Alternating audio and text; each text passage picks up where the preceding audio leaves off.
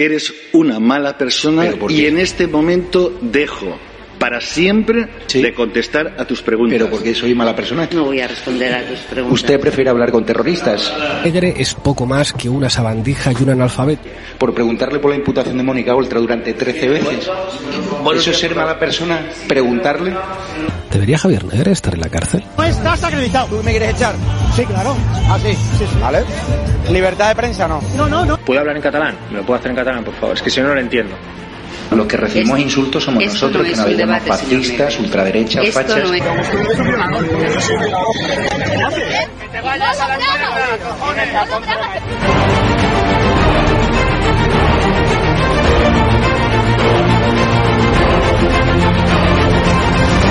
¿Cuánto dinero te da el gobierno español? Dos mil. ¿Dos mil euros? Sí. Aquí, en España, al mes. Sí. Tú defiendes y la gente para la que trabaja.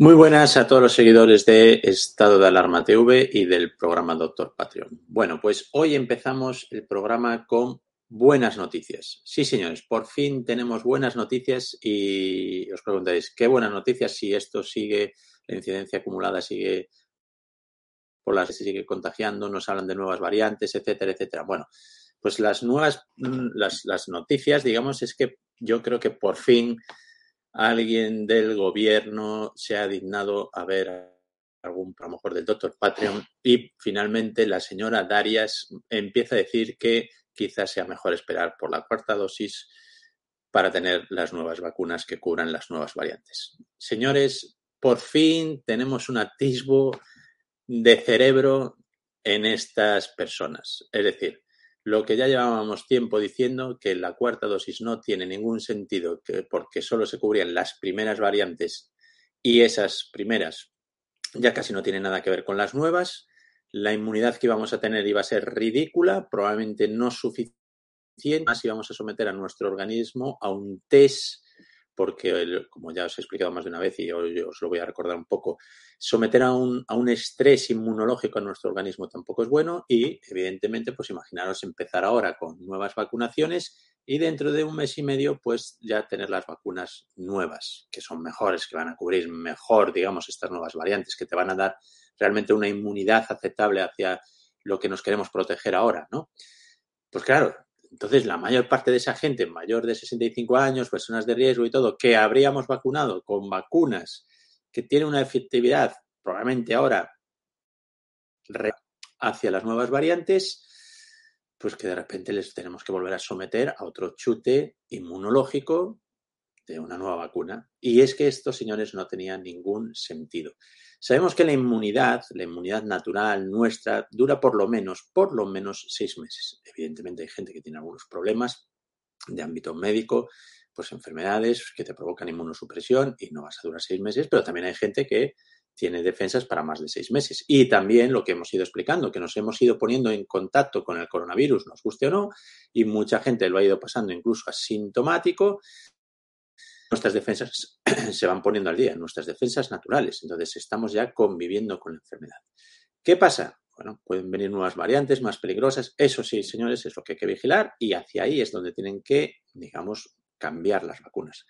Pero es que no hay ningún estudio que hable de las primeras vacunas, cómo reaccionarían con estas nuevas variantes. Es que probablemente si estábamos hablando antes que algunas vacunas de algunos eh, laboratorios no llegaban al 80%, con la, con la siguiente variante que tuvimos de coronavirus, pues imaginaros esta, pues a lo mejor estamos por debajo del 50%. Y os recuerdo que por debajo del 50%, incluso de bastante más porcentaje, ni siquiera la EMA aprobaba las nuevas vacunas. También se cumple lo que dijimos. Eh, recordaréis que dijimos que la vacuna aquella IPRA, donde fue Pedro Sánchez al laboratorio allí a presentarse y tal, y decir que era un avance y tal, tal, tal, recordad lo que pasó, que dijimos que iba a llegar tarde y así se muestra, es decir, llega tarde porque ahora estamos cambiando las vacunas.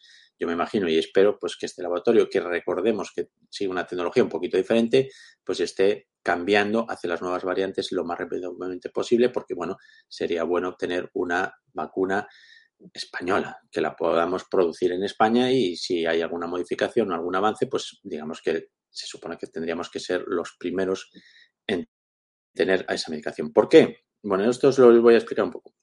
Vamos a ver, hay unas leyes que si en España tenemos ciertos laboratorios y España, por lo que fuera, no tuviéramos suficiente cantidad de algunos medicamentos, esos medicamentos no se podrían exportar. Es decir, si nosotros conseguimos tener una vacuna que sea, imaginaros, buenísima, excelente y sabemos que pues, protege a la población, por ley, salvo que sea que sean saltar, tendrían que dar vacuna al territorio español antes que al resto, antes que empezar con exportaciones y de todo. Otra cosa es que después sigan estas cosas. Pero bueno, la es que finalmente Darias parece que se está viendo el doctor Patreon y aprendiendo un poquito de medicina y de estas cosas y por fin empezamos a hablar de que vamos a esperar a que tengamos nuevas vacunas. Es que lo demás era un sinsentido. Bueno, los que tenéis alguna patología, los que podéis tener algún miedo, los que a lo mejor no habéis pasado el coronavirus recientemente y ya hace mucho que os han puesto las vacunas, pues lo mejor es hacer una vida normal y cuando uno pues va a llegar a los sitios a lo mejor muy masificados, sitios donde sabe que va a estar allí un tiempo, donde va a tener cerca gente conviviendo con él o hablando. Bueno, pues si tenéis algún tipo de patología, algún problema médico de base, pues lo mejor es protegerse. Y atención, porque aquí volvemos otra vez al tema que nos estamos olvidando de las mascarillas. Protegerse significa protegerse de la infección. Una cosa es una mascarilla quitamultas, que son las mascarillas que más o menos se está ahora llevando toda la gente, que son unas mascarillas que simplemente protegen de grandes gotas de contagio. Y otra es estar en un sitio probablemente cerrado durante bastante tiempo con gente donde va a haber mucha acumulación de suspensión del virus y en este caso lo que os protegería sería la FP2 y lo ideal sería incluso la FP3 que protege una, una FP3 pues evidentemente da una protección extrema. Pero bueno con una FP2 estaremos bien. Esto es importante y las autoridades sanitarias no lo están recordando, pero hay que recordar que la mascarilla es la principal barrera de protección hacia el virus en espacios cerrados, no en espacios abiertos, como ya os comenté en un programa, que a lo mejor cuando uno está haciendo una vida normal por ahí y tal, lo que tenemos que recordar es lavarnos bien las manos, por ejemplo, quitarnos eh, la ropa al final del día y, y no ponerla eh, cerca de nosotros, porque hemos estado en ambientes sucios, pero bueno, estas son cosas que debemos de hacer en nuestra higiene normal, diaria, lavarnos mucho las manos, estar en contacto con los ojos, con la boca, todo esto, que es, una cosa totalmente normal.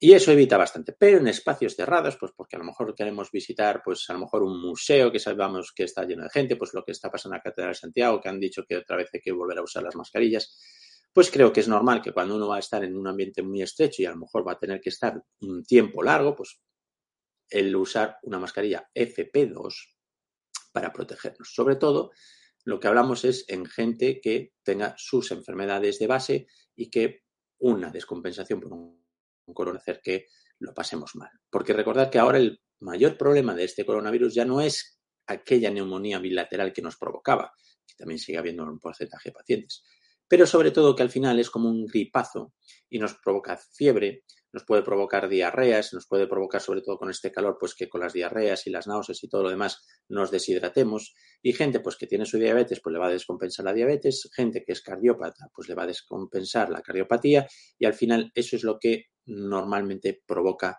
los ingresos ahora mismo. Entonces lo que queremos evitar es, digamos, coger este gripazo y la forma de cogerlo, la forma de protegernos de verdad, pero no solo el coronavirus, sino cuando llegue, por ejemplo, el tiempo de las gripes, es usar una buena mascarilla. Y ahora que hemos aprendido a utilizarla, pues el utilizarla en estos ambientes pues no es nada que digamos que, no debamos hacer. Lo podemos hacer si uno, por ejemplo, claro, es un tío joven y todo lo demás y quiere ir a la discoteca, pues no se va a estar poniendo mascarillas. Pero si eres una persona mayor, una persona con problemas o incluso convives con gente mayor, bueno, pues a lo mejor el uso de la mascarilla no está de más.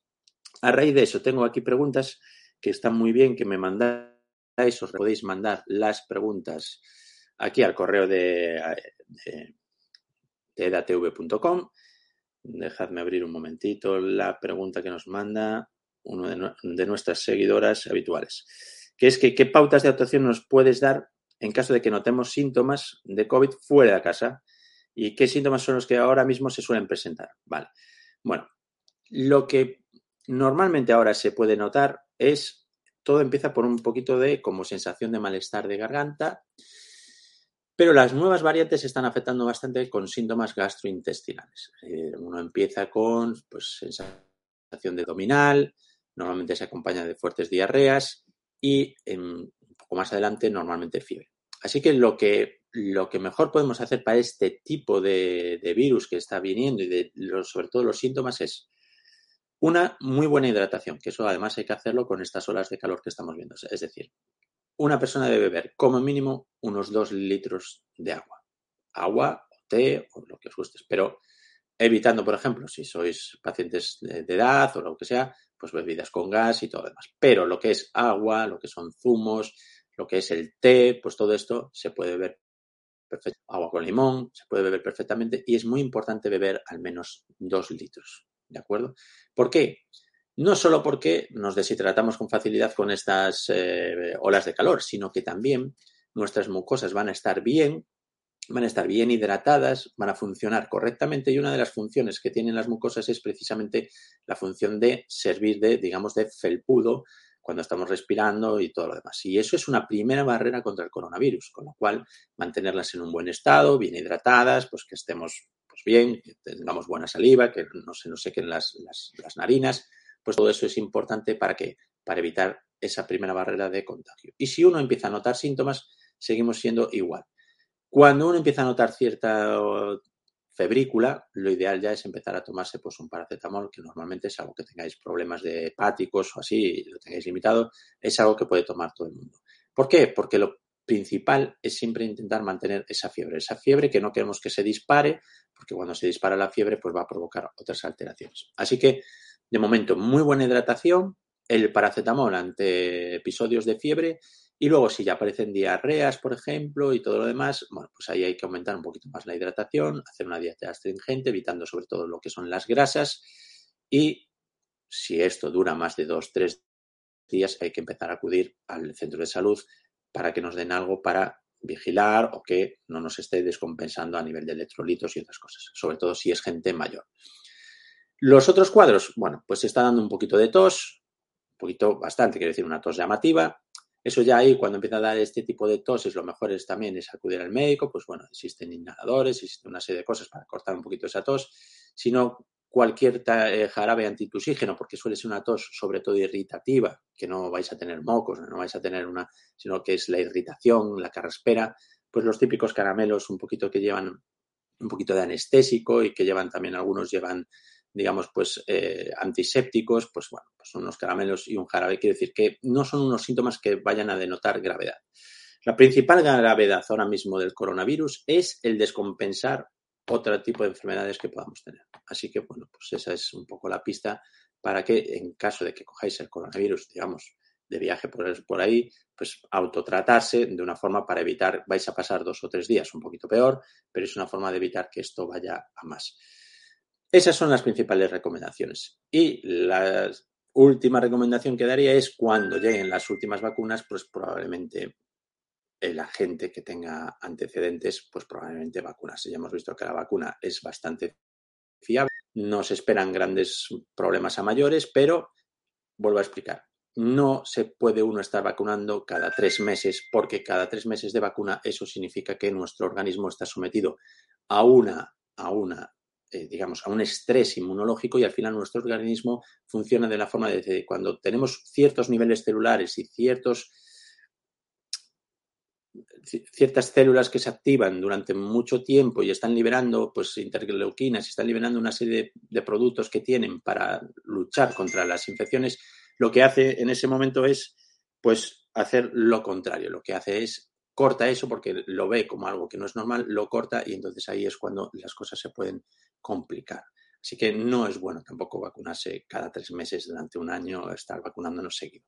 Sí que sería normal, después de seis meses, ocho meses, alguno va a pasar incluso nueve meses ya sin vacuna, pues las nuevas vacunas a lo mejor ponerlas. Así que bueno, hasta ahora, hasta ahí de coronavirus, que yo creo que la cosa se sigue cumpliendo. Seguimos sin mascarillas, va a llegar el otoño y nos las vamos a volver a poner. Más cositas. Bueno, hoy os voy a hablar un poco rápidamente, cinco minutos, de los siguientes temas que vamos a ir desarrollando en el Doctor Patreon sobre el dolor, que sabéis que es un poco mi especialidad, aparte de la anestesia y otras cosas. Hoy os voy a hablar un dolor que es muy, muy frecuente hacemos, que es el dolor cervical.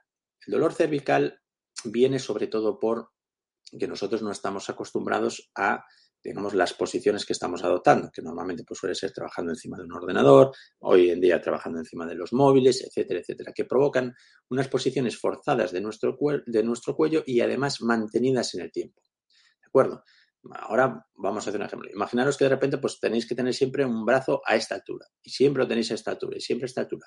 ¿Qué va a pasar? Que de repente pues la articulación del hombro va a sufrir, vais a tener dolores musculares, porque pues nosotros estamos haciendo eso con el cuello, es decir, nuestro cuello no está preparado para mantener ciertos grados, ciertas posiciones con unos músculos que no preparamos nunca y que están normalmente débiles.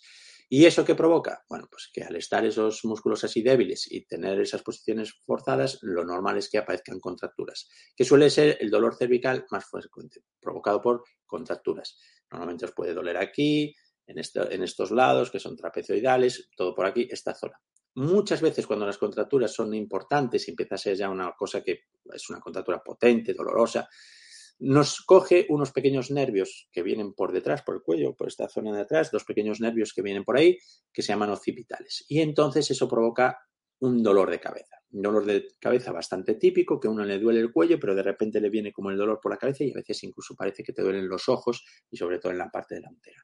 Esa es una cefalea occipital y es porque la contractura de esos músculos es tan potente que al final, digamos, provocan ese malestar en esos nervios que pasan por esa zona del cuello y que vienen hacia la parte trasera de la nuca y entonces pues ese es el dolor que empezáis a sentir. Entonces, cuando uno pone calor, cuando uno también alivia la musculatura del cuello, o recibe un masaje o así, pues también de repente nota que le alivia lo que son los dolores de cabeza. Ese es muy, muy, muy frecuente. Después tenemos otros que tienen que ver, pues, por ejemplo, con la artrosis. la artrosis a nivel del cuello, digamos que no es tan grave como la artrosis lumbar. ¿Por qué? Pues porque en, las, vértebras del cuello tiene un espacio mucho mayor porque en el cuello, digamos, es donde empezamos con la médula espinal, es donde tiene mayor tamaño y todo. También las vértebras y los agujeritos que habíamos hablado, por donde salen las raíces nerviosas, tienen una orientación diferente. Bueno, es una vértebra bastante diferente la cervical a lo que es la lumbar, entonces pues un poquito la patología que se suele notar tipo ciática y así, pues es un poco más complicado que ocurra en el cuello, pero también pasa y os hablaré de ella.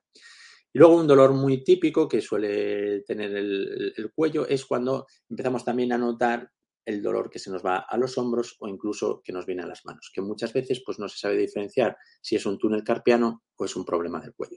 Bueno, todo eso ¿por qué? Bueno, pues porque la salida ahí sí de algunos nervios va a pasar por espacios muy estrechos también que a veces pueden comprimirse antes incluso de que salgan del cuello o en esas zonas anatómicas pues ¿por qué? Pues por cambios, pues a veces por la obesidad. Hay algunos que, pues anatómicamente tenemos unas costillas un poquito más elevadas y ahí también se producen ciertos atrapamientos. Y es cuando empezamos a dormir mal por las noches y se nos duermen los brazos y nos despertamos con el brazo dormido y el brazo dolorido, etcétera, etcétera. Pues eso también hay que verlo, hay que verlo porque si hacéis una radiografía, normalmente lo que suele pasar y que os van a decir es que, seguro que muchos os lo dicen, usted tiene la columna cervical rectificada. ¿Y qué significa rectificada? Bueno, pues que nuestra pues hace, sabéis, esta curva, no, bajamos así en bloque y hacen unas curvas ¿eh? que, digamos, tiene una función anatómica y una función de distribución de las cargas. Entonces, en el cuello, cuando empezamos a tener contracturas, la mala vida que le damos a nuestro cuello, etcétera, etcétera, pues aparece rectificada, es decir, como una línea diagonal que baja en lugar de tener esa ligera curvatura que debería de tener. Y eso, pues, es lo que provoca que otras zonas anatómicas y neurológicas de nuestro cuello, pues empieza a sufrir de dolor. Pero bueno, os iré hablando. Recordar que si queréis una segunda opinión en el tema del dolor, pues porque os han dado tratamiento y no se está funcionando, o porque os dicen que hay que operarse y no sabéis si hay que operarse o no, tenéis dudas en este tipo de cosas, pues podéis eh, coger el móvil, hacéis este código de QR, lo, capturáis y una vez capturado, pues ahí os sale un enlace a mi consulta directamente para, digamos, tener una teleconsulta estéis donde estéis. Es decir, se puede hacer a través del móvil, a través de una tablet, a través del ordenador, donde queráis. Y ahí os podemos dar una consulta. Aparte de eso, mm, ya os comenté que en agosto ya está confirmado, empezamos con una nueva aplicación donde os vamos a poder hacer un programa específico de rehabilitación, pues si es el cuello, el cuello, la espalda, la espalda y el cuello. Y este programa es novedoso, ¿por qué? Porque va a utilizar la inteligencia artificial y os va a controlar pues que lo estéis haciendo bien, hasta dónde llegáis, hasta dónde no. Nos manda siempre todos los resultados y en función de eso podemos hacer específicamente ese tratamiento rehabilitador que necesitan esas zonas y además que lo podéis hacer desde vuestra casa con unos ejercicios muy sencillos, pero que el programa os va a decir exactamente cómo hay que hacerlos y cómo hay que, digamos, cuántas veces hacerlo. Y con eso se mejora muchísimo, aparte de tomar pastillas y tal, que yo soy un poco antipastillas, porque aunque antes pues era mucho más intervencionista yo, pues ahora, si veis mi página de Spine Concept Coruña, pues me dedico más a, a darle una normalidad a la espalda, a curar a gente con lo que es el movimiento, con el volver a, lo natural y después si hay cosas que no se pueden remediar, evidentemente, pues también pincho, hago infiltraciones, hago muchas cosas. Pero bueno, intento evitar hoy en día un poco la medicación. Me estoy volviendo cada vez pues un poquito más comprender qué es lo que le pasa a ese paciente, cuál es el problema de ese paciente, cómo se lo puedo resolver, cómo lo podemos mejorar para realmente no darle una infiltración epidural y tres meses de alivio del dolor porque le he puesto corticoides y ya está. No, estamos intentando hacerlo diferente. Cambiar esa rectificación cervical, los problemas lumbares, descomprimir la zona, etcétera, etcétera. Y a veces pues hay cosas que no terminan de mejorar y ahí pues hacemos técnicas un poco más intervencionistas. Así que os recuerdo el QR por si queréis pedir ahí una consulta y a través de este QR pues os sale ahí mi, mi consulta directamente. Bueno, dudas que tengáis sobre coronavirus, como nos ha preguntado en este caso Jimena, sobre cómo podemos hacer cuando estamos fuera de casa, además en estas vacaciones, que es una pregunta excelente de qué es lo que podemos hacer si nos empezamos a encontrar mal, pues dudas que tengáis las mandáis por favor a info.edatv.com. Ya sabéis que podéis hacer, colaborar con Estado de Alarma TV, ¿vale? O sea, los colaboradores, yo por ejemplo, en mi caso no, no recibo conversaciones económicas, lo hago, como dije siempre desde el principio del programa, porque creo que había que informar a la sociedad española de todas las mentiras que se estaban diciendo. Entonces, pues ahí podéis colaborar con lo que es EDATV propiamente dicho. Si no es Bizum, pues también lo podéis hacer de este tipo. Porque, bueno, al final sabéis que siempre hay ahí detrás del programa que estamos, en este caso, grabando, siempre hay realizadores, siempre hay gente pues que al final trabajan y si no, pues estas cosas yo no sería capaz de hacerlas. Así que, bueno, pues espero que os haya gustado el programa, que os haya sido útil. Si tenéis alguna consulta, ya tenéis ahí el QR para pedir cita y nos vemos la próxima semana en Doctor Patreon. Un saludo a todos.